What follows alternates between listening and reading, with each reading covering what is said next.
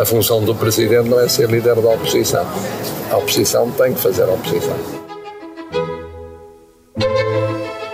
Viva! Está com o Expresso da Manhã. Eu sou o Paulo Baldaia.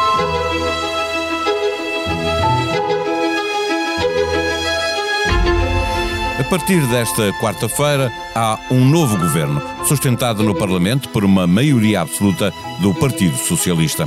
A política lida mal com o vazio e, tendo esta realidade como ponto de partida, com uma oposição fragilizada à esquerda e o PSD com um PREC, processo de reestruturação em curso, é absolutamente normal que Marcelo Rebelo de Sousa, a cada irritação ou crítica ao governo, seja visto como o líder da oposição. Faz sentido que no início de uma legislatura mais longa do que o habitual, está previsto durar quatro anos e meio, o Presidente assuma esse papel queimando pontes para o futuro? Não parece. Mas isso também não significa que no seu segundo mandato, perante uma maioria absoluta, Marcelo não adota um estilo mais interventivo, menos suscetível de poder ser visto como estando a levar o governo ao colo, coisa que aconteceu no mandato anterior. Por tudo isto e pelo facto de o próprio ter chamado a atenção várias vezes para a intervenção que tem de fazer na posse do governo, cresce a expectativa do que terá Marcelo para dizer a António Costa e aos seus 17 ministros. E recados para a oposição também são de esperar. Neste episódio, conversamos com a jornalista Ângela Silva, correspondente do Expresso em Belém. O Expresso da Manhã tem o patrocínio do BPI. O BPI tem soluções para apoiar as empresas do setor do turismo na transição para a sustentabilidade. Mais informações em bancobpi.pt. BPI, um banco para o turismo. Registado junto do Banco de Portugal sob o número 10.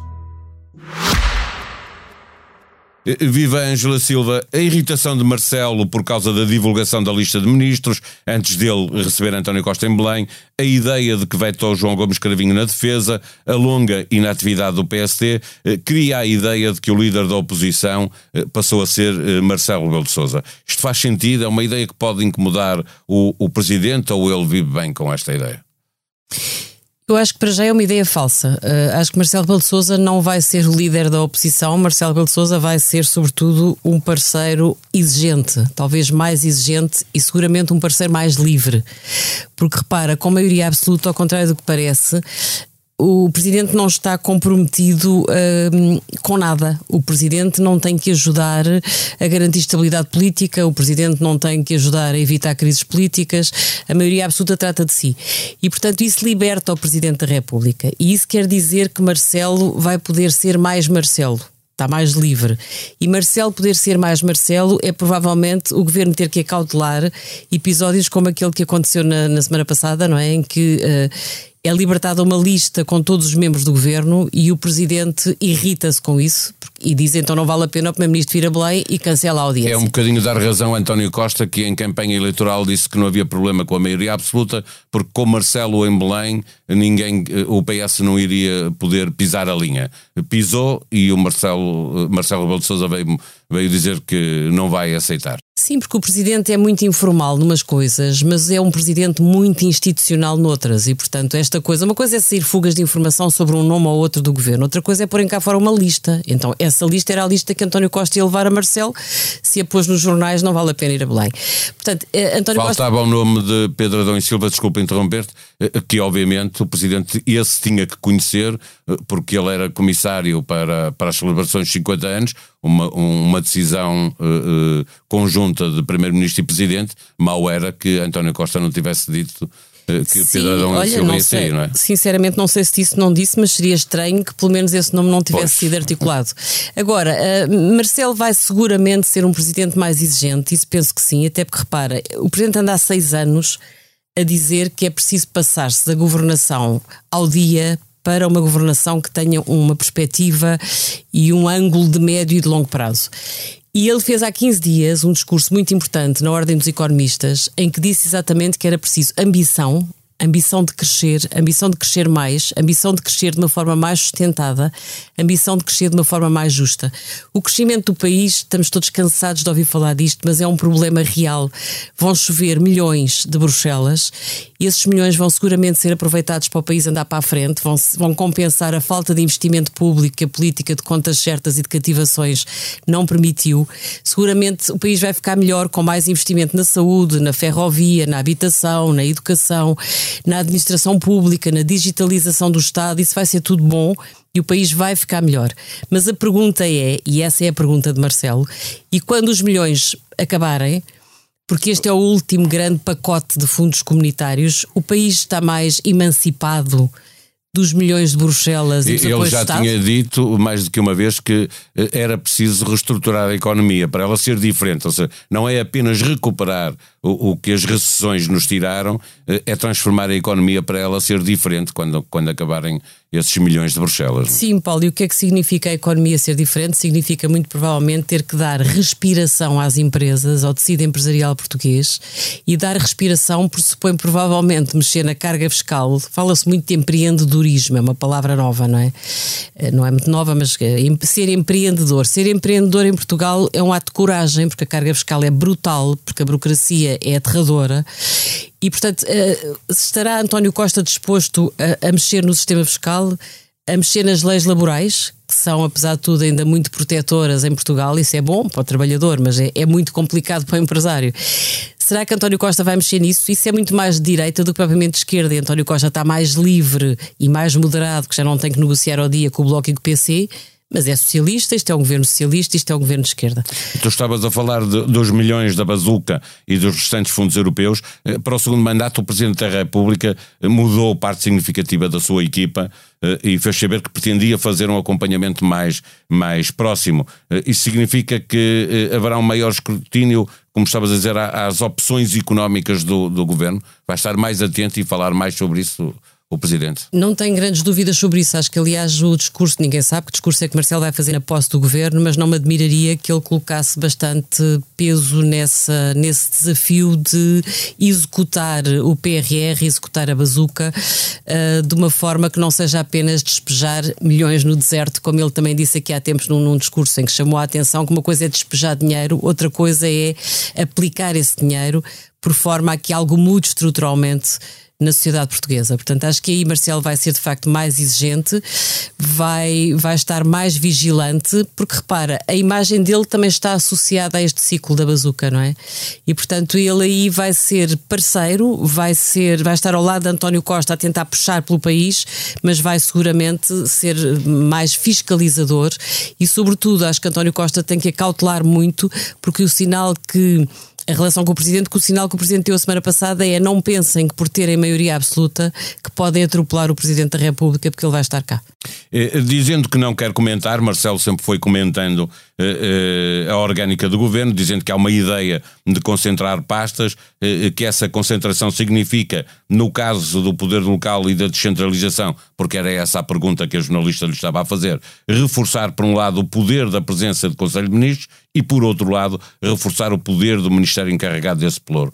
Marcelo, de alguma forma, está surpreendido com a afirmação política de Mariana Vieira da Silva como número 2 do governo, eh, pela dimensão, não o facto dela ser número 2, mas ser número 2 com todo este peso que, que António Costa lhe resolveu dar. Não sei se está surpreendido. Eu acho que Marcelo Rebelo de Sousa percebe que António Costa, num contexto difícil como aquele que tem pela frente, precisa ter um número 2 bastante forte e bastante da sua confiança e com quem ele partilhe verdadeiramente o poder no topo do governo. Portanto, não sei se ele está surpreendido. Eu acho que isso ainda fez parte do episódio da irritação. Acho que Marcelo Rebelo de Sousa quis mandar algumas bocas ao governo. Aliás, também lhe disse, se fosse eu o primeiro-ministro, como sou de outra área política... É, mal faria... era que fosse buscar 11 militantes do Partido Socialista. Exatamente, tanto faria seguramente um governo diferente. Eu acho que aí é, tal, é o tal Marcelo mais livre, que vai andar por aí. E, portanto, cada vez que o governo pisar uh, o presidente, o presidente vai, vai, sair, vai saltar para a rua e vai Marcelo tem muita fama de ser o Traquinas, não é? Portanto, sempre achámos quando ele chegou a Presidente da República como é que vai ser ter um Traquinas como Marcelo Rebelo de Sousa no, no, topo do Estado. Ele, apesar de tudo, foi muito cordato, foi bastante institucional nas relações com o poder. E até foi acusado várias vezes pela sua área política de levar o governo ao colo. De levar o governo ao colo. E pela relação institucional que, que entendeu que Exatamente. Marcelo percebeu nos primeiros quatro anos que tinha que ser um garante, ajudar a garantir a estabilidade. Repara, o governo de António Costa começou depois de um ciclo de um resgate financeiro, não é? Portanto, o país ainda estava um bocadinho colado com o cuspo e Marcelo aí sentiu que tinha o dever de ajudar a garantir que o ciclo se cumpria. Depois, nos dois anos de maioria relativa, eh, levas com uma pandemia e agora levas com uma guerra na Europa. E, portanto, aqueles que dizem que Marcelo andou com o governo ao colo, não sei o que é que o presidente poderia ter feito diferente se pensasse no país e não tivesse a pensar propriamente na sua família política. Agora, nesta fase, com uma maioria absoluta, ele está de facto mais livre. E, portanto, quando ele diz um governo meu seria diferente porque eu sou de outra área política, ele está claramente à espera que a sua área política saia deste, desta clandestinidade em que tem estado a viver. E assuma a liderança da oposição. E assuma a liderança da oposição. Finalmente, Ângela, eh, porque se volta a colocar, até porque eh, António Costa chamou para si a Secretaria de Estado dos Assuntos Europeus, eh, porque tem lá a, a, linha de sucessores toda no, no governo. Eh, eh, em Belém admite-se que a legislatura, mesmo beneficiando de uma maioria absoluta, eh, possa vir a ser interrompida a meio, em 2024, que é a altura em que António Costa pode assumir um lugar europeu.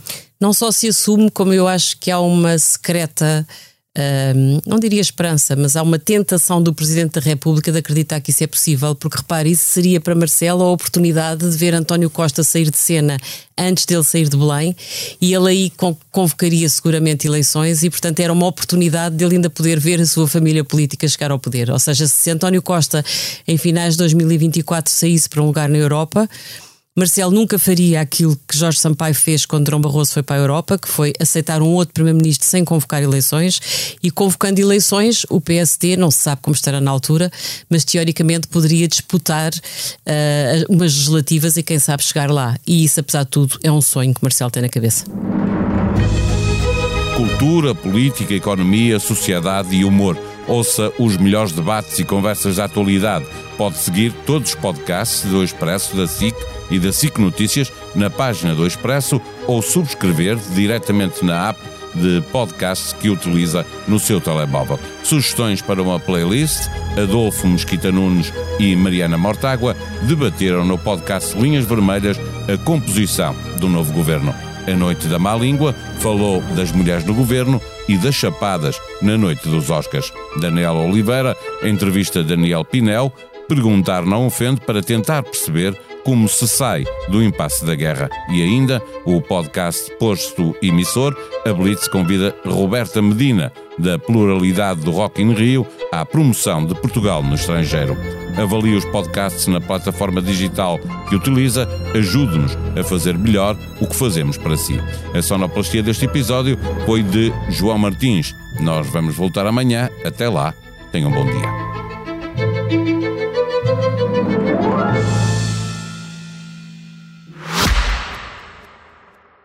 Expresso da Manhã tem o patrocínio do BPI. O BPI tem soluções para apoiar as empresas do setor do turismo na transição para a sustentabilidade. Mais informações em bancobpi.pt.